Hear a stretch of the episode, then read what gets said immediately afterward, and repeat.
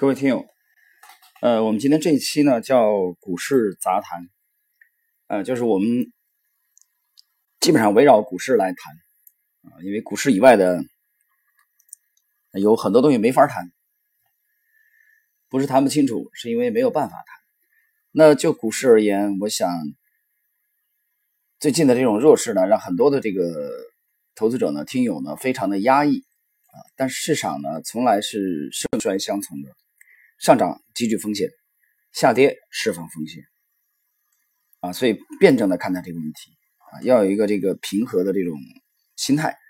呃，那么今天股市杂谈，我们从啊这期开始呢，先从的这个一个很普遍的现象啊，很有趣的现象跟大家聊。呃，我想这里边可能也有很多碎片化的东西啊，就围绕股市来谈的。就大家有没有发现？啊，老股民，如果你有经验的，或者说这个啊对量化有研究的这些投资者啊，你做过这方面研究的，实际上与许多投资者所认为的恰恰相反，在很多的单天单日的暴涨啊，就一天大涨，指数啊，我指指数，呃，中国的股市的话，那就是沪指啊，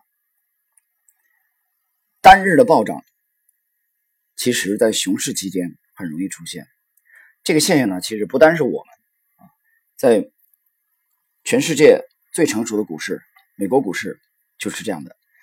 那么，我记得有一组数据，就是美国股市它的几乎所有的单日最大的涨幅，基本上都发生在一九二九年到一九三二年期间。比如说，一九。二九年的十一月十四号，道指啊道琼斯指数单日的涨幅最大涨幅是百分之九点三六。然后呢，一九三一年十二月十八号，道指上涨了百分之九点三五。一九二九年十月三十号，道指上涨了百分之十二点三四。啊，当然，等等等等，还有三一年、三二年的数据，许许多多啊。就是我们知道，二九年的十月是美股大崩盘啊，利弗莫尔做空，暴赚一亿美元的这么惨烈的这个大跌。但是呢，熊市里边反而出现了很频繁的单日暴涨。那么这个现象是美国股市独有的吗？是不是美国股市独有？我告诉你，不是。为什么？因为你去看日经指数，同样是这样。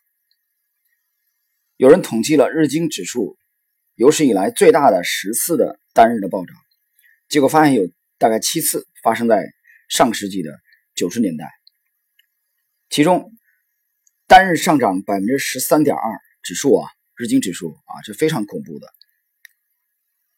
这一天的单日涨幅发生在哪里呢？发生在一九九零年十月二号。啊，就那个时候呢，是大众呢对日本股市非常悲观的时候啊，就是熊市里边这种单日暴涨。那么有人讲，那美国股市是这样，日本股市是这样，那么 A 股是不是这样？其实太阳底下没有新鲜的事物啊，就是姜文讲的一样的，我们也是一样。那么谈 A 股的数据呢，我想我们过滤掉九六年之前啊，为什么？因为九六年之前这个市场不成熟啊，股票数量太少。呃，过滤掉这个九五年之前嘛，因为九二年呃发生了暴跌，然后呢九四年发生了暴跌啊，这个这个时候的市场呢规模太小，研究价值太少，所以我们重点从这个九四年以后的啊这个市场。那么九四年以后呢，A 股大家打开这个软件啊，任何随便什么软件都可以，日 K 线、沪指。啊，上证指数，你会发现，一九九四年的十二月十五号，啊，在我记忆中，那天是一个单边的大涨，那天涨了百分之六点六三，沪指暴涨，但是呢，反弹了一周左右以后，继续创新低。然后，一九九五年二月二十二号，沪指再度暴涨，单日涨幅高达百分之九点八九。一九九五年二月二十二号，啊，这个时候还是在熊市里边。那么，不单是这样啊，我们随着这个这个时光的这个推移啊，我们发现 A 股同样是这样。哎，在熊市当中啊，市场非常弱势当中的时候啊，很容易反倒很容易出现暴涨。这点有时候有些散户想起来可能匪夷所思啊。比如说零二年，很多的职业投资者和老股民啊都不会陌生的二零零二年啊万众瞩目的六月二十四号。六月二十四号当天。沪指暴涨了百分之九点二五，而且是跳空，几乎是涨停了，指数几乎涨停了。这个时候，很多的散户非常兴奋啊，这个时候亢奋，大牛市来了，哎呀，套了，套的惨呐！从这个零一年的二十四五点啊，套到零一年的这个六月份，套到零二年六月份，套了一年了啊，这时候转势了，牛市来了。来了吗？没来。单日暴涨以后，啊，在这个阶段性的高点震荡整理了两周以后，一路的下滑，依然是在熊市里边，并没有转势。实际上，零二年六月二十四号跳空大涨九点三以上之前的零二年一月二十三号也是大涨，沪指大涨了六点三五。然后零二年一月三十一号，沪指大涨了六点八一。很有意思啊，这是零二年，还是在熊市里边，你大涨完了以后，继续原有的趋势，原有趋势是是哪里呢？向下啊，继续创新低，直到零五年啊构筑这个股改这个底部，才这个随后发动了两年的大牛市。那么很有意思，在零二年。发生了这种六二四的这种跳空的啊熊市当中的单日的暴涨，但是并没有转势。我们再来看，随着时光的推移，沪指运行到了零五年六月八号，同样是一个单日的暴涨。零五年六月八号这一天，沪指大涨了百分之八点二一，随后呢震荡两周以后继续回落，构筑底部。哎，但这次啊还不错。这次至少回落呢，没有再创新低，没有击穿六月六号的最低点九百九十八点二三点啊。这次单日暴涨之后，再一次的回落不创新低，新的牛市开始了。所以大家去回顾一下 A 股历史上啊，我就顺手啊在记忆中的几个案例啊抄出来，跟大家这个交流一下啊。其实你看，统计了美股。日本股市、A 股同样是这样，那其他一样的啊？去看这个，比如说柬埔寨的股市啊、越南啊、委内瑞拉、嗯、俄罗斯、呃、德国都一样，同理。所以大家可以去研究一下。那么熊市当中的单日暴涨，有时候我研究它干什么？有什么意义没有？意义在哪里？我们想说明什么？我们想说明的是。真正的一个市场的转势，它不是一天可以完成的。但是很多的散户呢，在市场当中呢，研究市场的时候太短视，不具备足够的高度，往往很看重一天的涨跌，所以这种单日的暴涨，很容易给他们啊带来一种迷惑啊，误以为市场要转势啊，这是我们研究股指当中的一个。细节，这这是一个细节啊！这个细节告诉我们，转势需要明确的反转信号。这一点呢，这个查尔斯道的道士理论当中的第六条讲的非常清楚。而这个明确的反转信号，当然不是靠一根 K 线就可以完成的。这是我们今天我想啊，股市大谈的，我们开篇的跟大家聊的第一个细节啊，请大家以后在观察市场的时候啊，要注意。呃，这个特点，呃，那么然后呢，就当下的 A 股而言，很多朋友可能更关心啊，在什么周期啊？因为我们看到了很多的这个媒体的报道，看到了很多的大 V 的评论啊，神人的预测等等等等。那么作为一个在 A 股打拼已经二十一年啊，到今年的三月十七号，啊我的股东卡开户交易已经二十一个年头了。呃，站在一个独立投资人的角度啊，我想不带情感的、相对客观的啊，谈一下自己的看法。这个当然，这个看法啊，仅代表个人的观点，不具备任何的投资建议。这一点呢，其实，在星球里边，呃，知识星球里边，之前一个月啊，我已经谈了自己的观点。当然了，在朋友圈小范围这个发了一下，呃，反响很强烈啊，有两位直接就就掀桌子了，就是说这个不爱听嘛，对吧？就太夸张了。我当时怎么讲的呢？我说跌到一千九，我也不会觉得奇怪，沪指，呃，在随后的。半年到一年的时间啊，如果跌到一千九，沪指我不会觉得奇怪啊。有一个人当时就给我回了回了一句：“扯啊，还是我的同行啊，我的同行。”这个当然观点见仁见智啊。呃，怎么去看待这个？其实这个判断呢，至少一个月之前就已经啊做出来了。那我们来看看，呃，七月份的交易是什么情况呢？七月份沪指上涨了百分之一。但是八月份才开盘了短短三天，沪指就已经跌幅达到百分之四点七三。六月份沪指跌了百分之八，不带任何情感的，不考虑任何的啊宏观面、基本面，不研究上市公司的这个微观的业绩，不研究中观的行业景气度，面对图表，客观的讲，沪指的主跌浪非常的清晰。你听清楚啊！我讲的是沪指的主跌浪。那你想一想，查尔斯道讲过两个指数应该相互印证。那沪指上证指数走主跌浪的话，深成指走主升浪，这种可能性太小太小了吧？几乎可以忽略不计。所以深成指我不用看了啊，你看上证指数就可以了。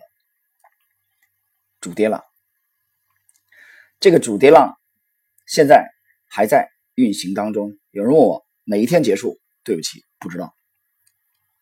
我不具备这个能力去预测它哪天啊转势，但是在当下它还在主跌浪当中。现在什么点位，同志们？现在的点位两千七百四十点，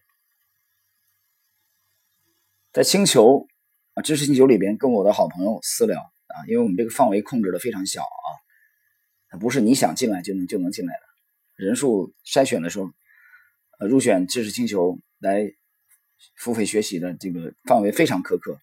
那我跟他私聊，我讲啊，说的一千九，实际上还有更具体的这种呃交流。现在是两千七啊，我们认为随着时间的推移，当然我希望奇迹发生，但我认为几率非常小。跌破两千点并不困难。有人说那有一个期限吧，对不对？你不是讲过没有期限的判断？预判都是耍流氓嘛？对我最迟不会超过一年吧？快的话半年之内。为什么？我们只看图表，主跌浪，主跌浪一旦展开，势不可挡。那是否是这样呢？啊，最迟不超过一年，沪指啊跌破两千点，我们拭目以待。我说这么悲观？这么夸张？前面那个低点不是二六两千六百多点吗？只有一种情况下，啊，一年内不会跌破两千点。第一种情况就是，嗯，发生了几率很小的奇迹的事件。这种事件的，嗯，对我们的国运的影响可以媲美四十年前的改革开放。啊，这个没法展开了啊！出现了这种情况，那么中国股市至少中短期内就大有希望。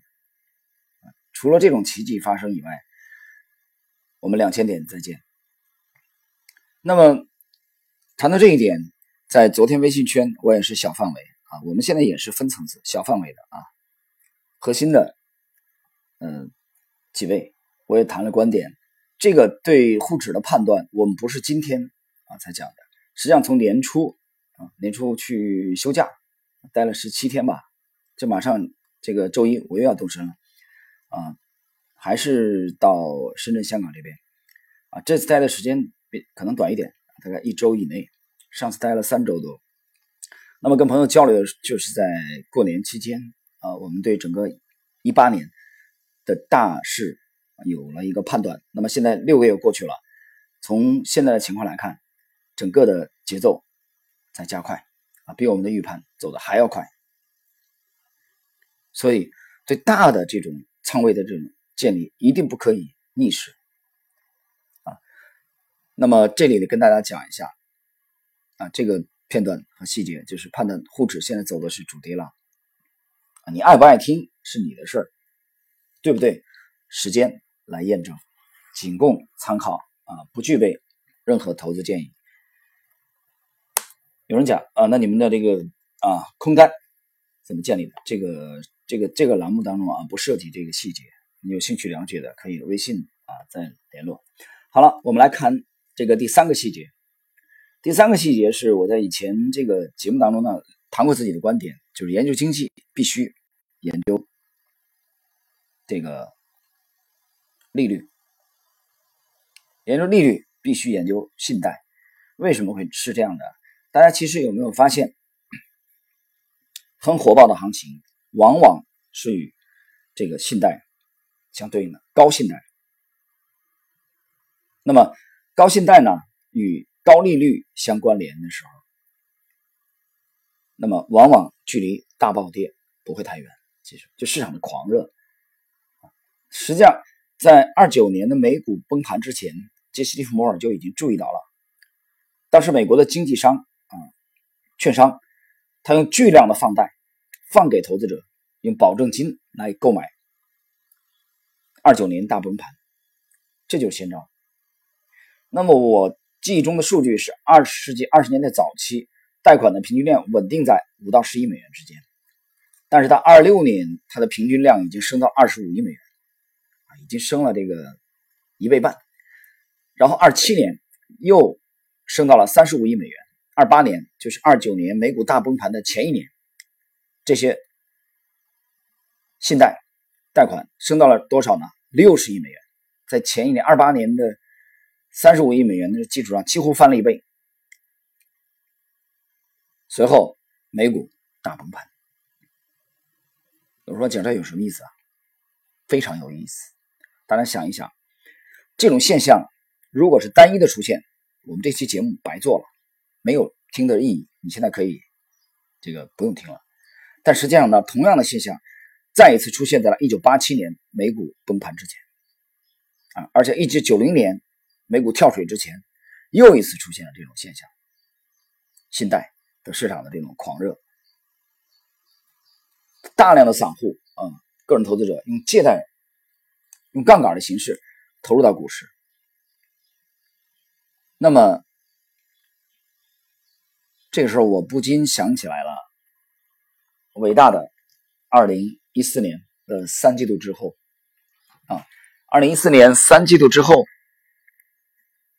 同样是由于信贷的啊这种暴增，大量的，当然了，实际上是配资啊，用配资的形式，然后呢推升上证指数沪指从二零四八点三三一路上涨到五千一百七十八点一九点啊，这个壮观的大牛市，短短一年的时间，沪指翻了一倍多。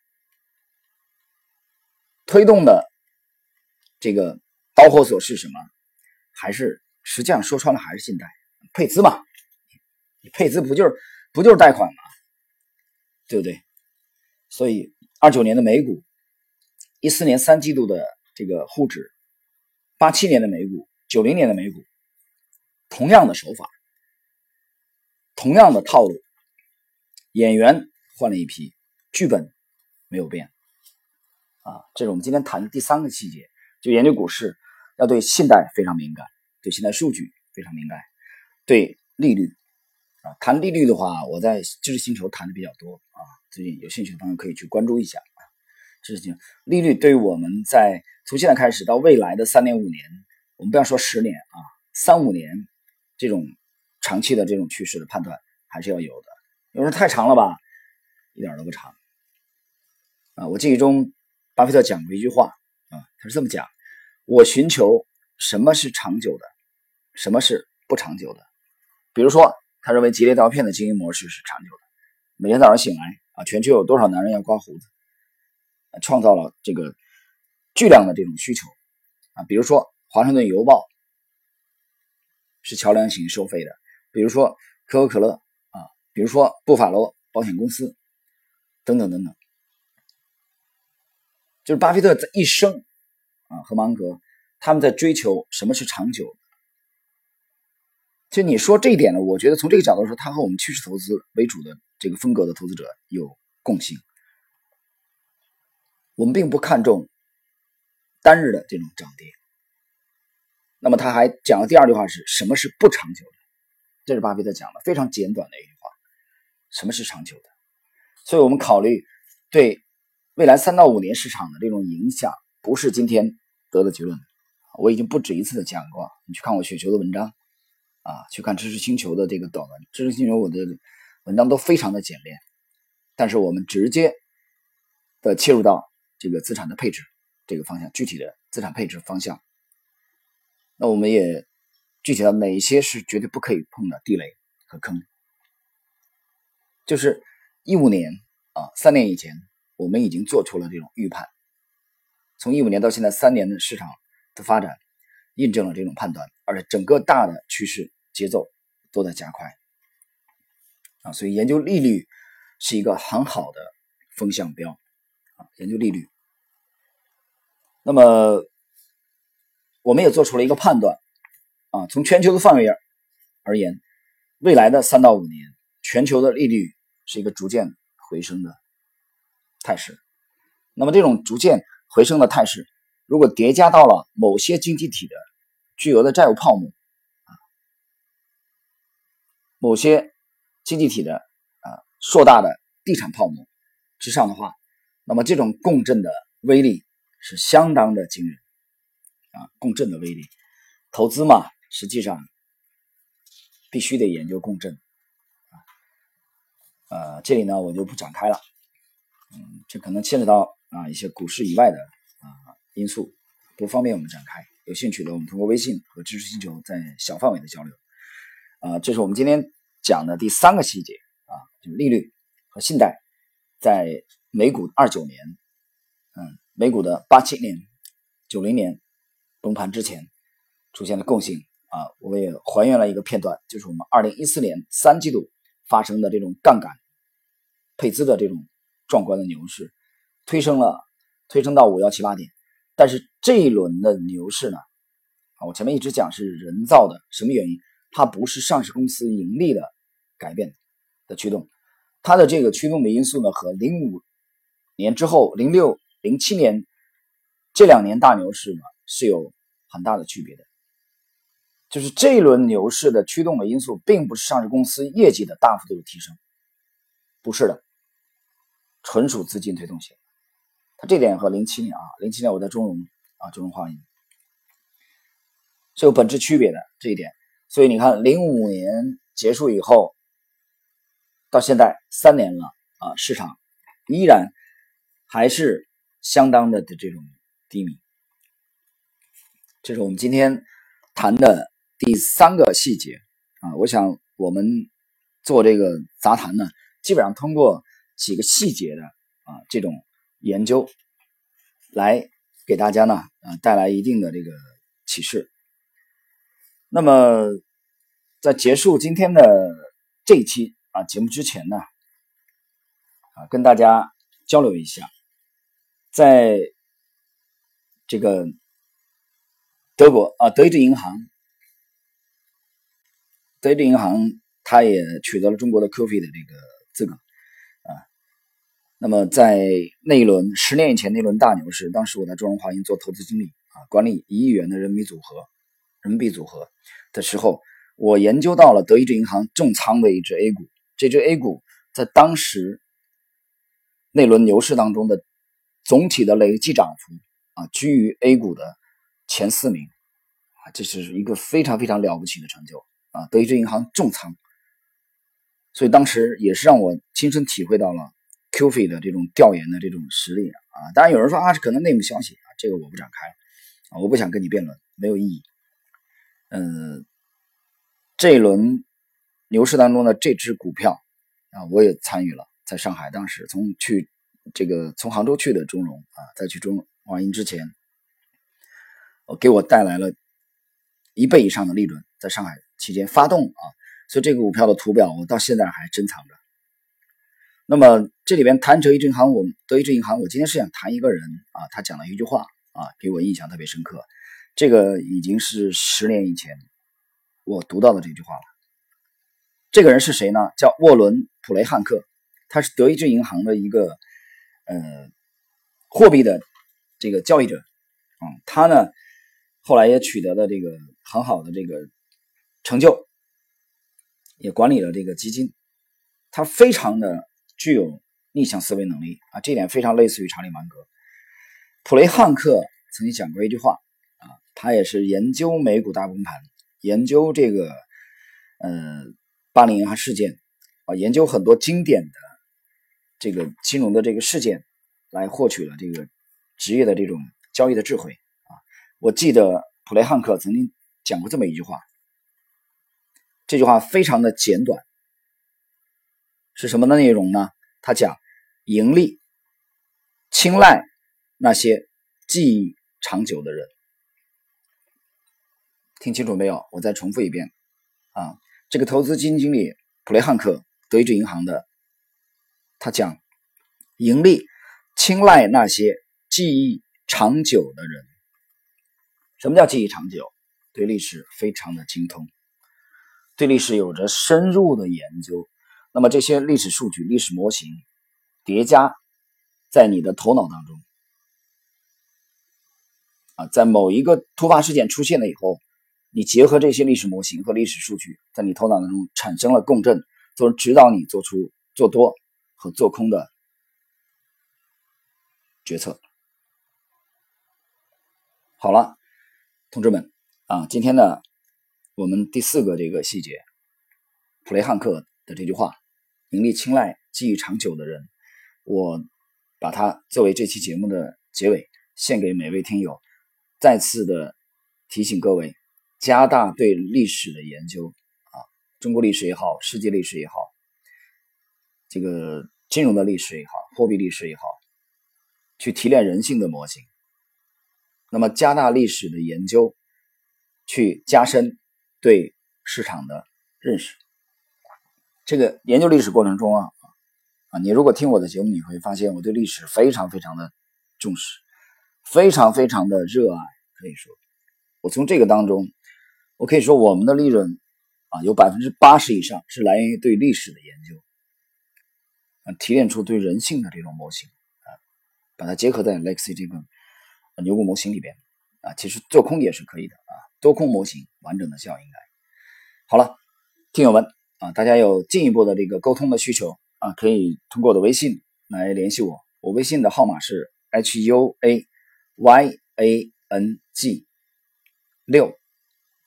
啊前面是英文字母 H U A Y A N G，六是阿拉伯数字。好了，各位，祝各位周末愉快。我们这一期股市杂谈就到这里，谢谢各位。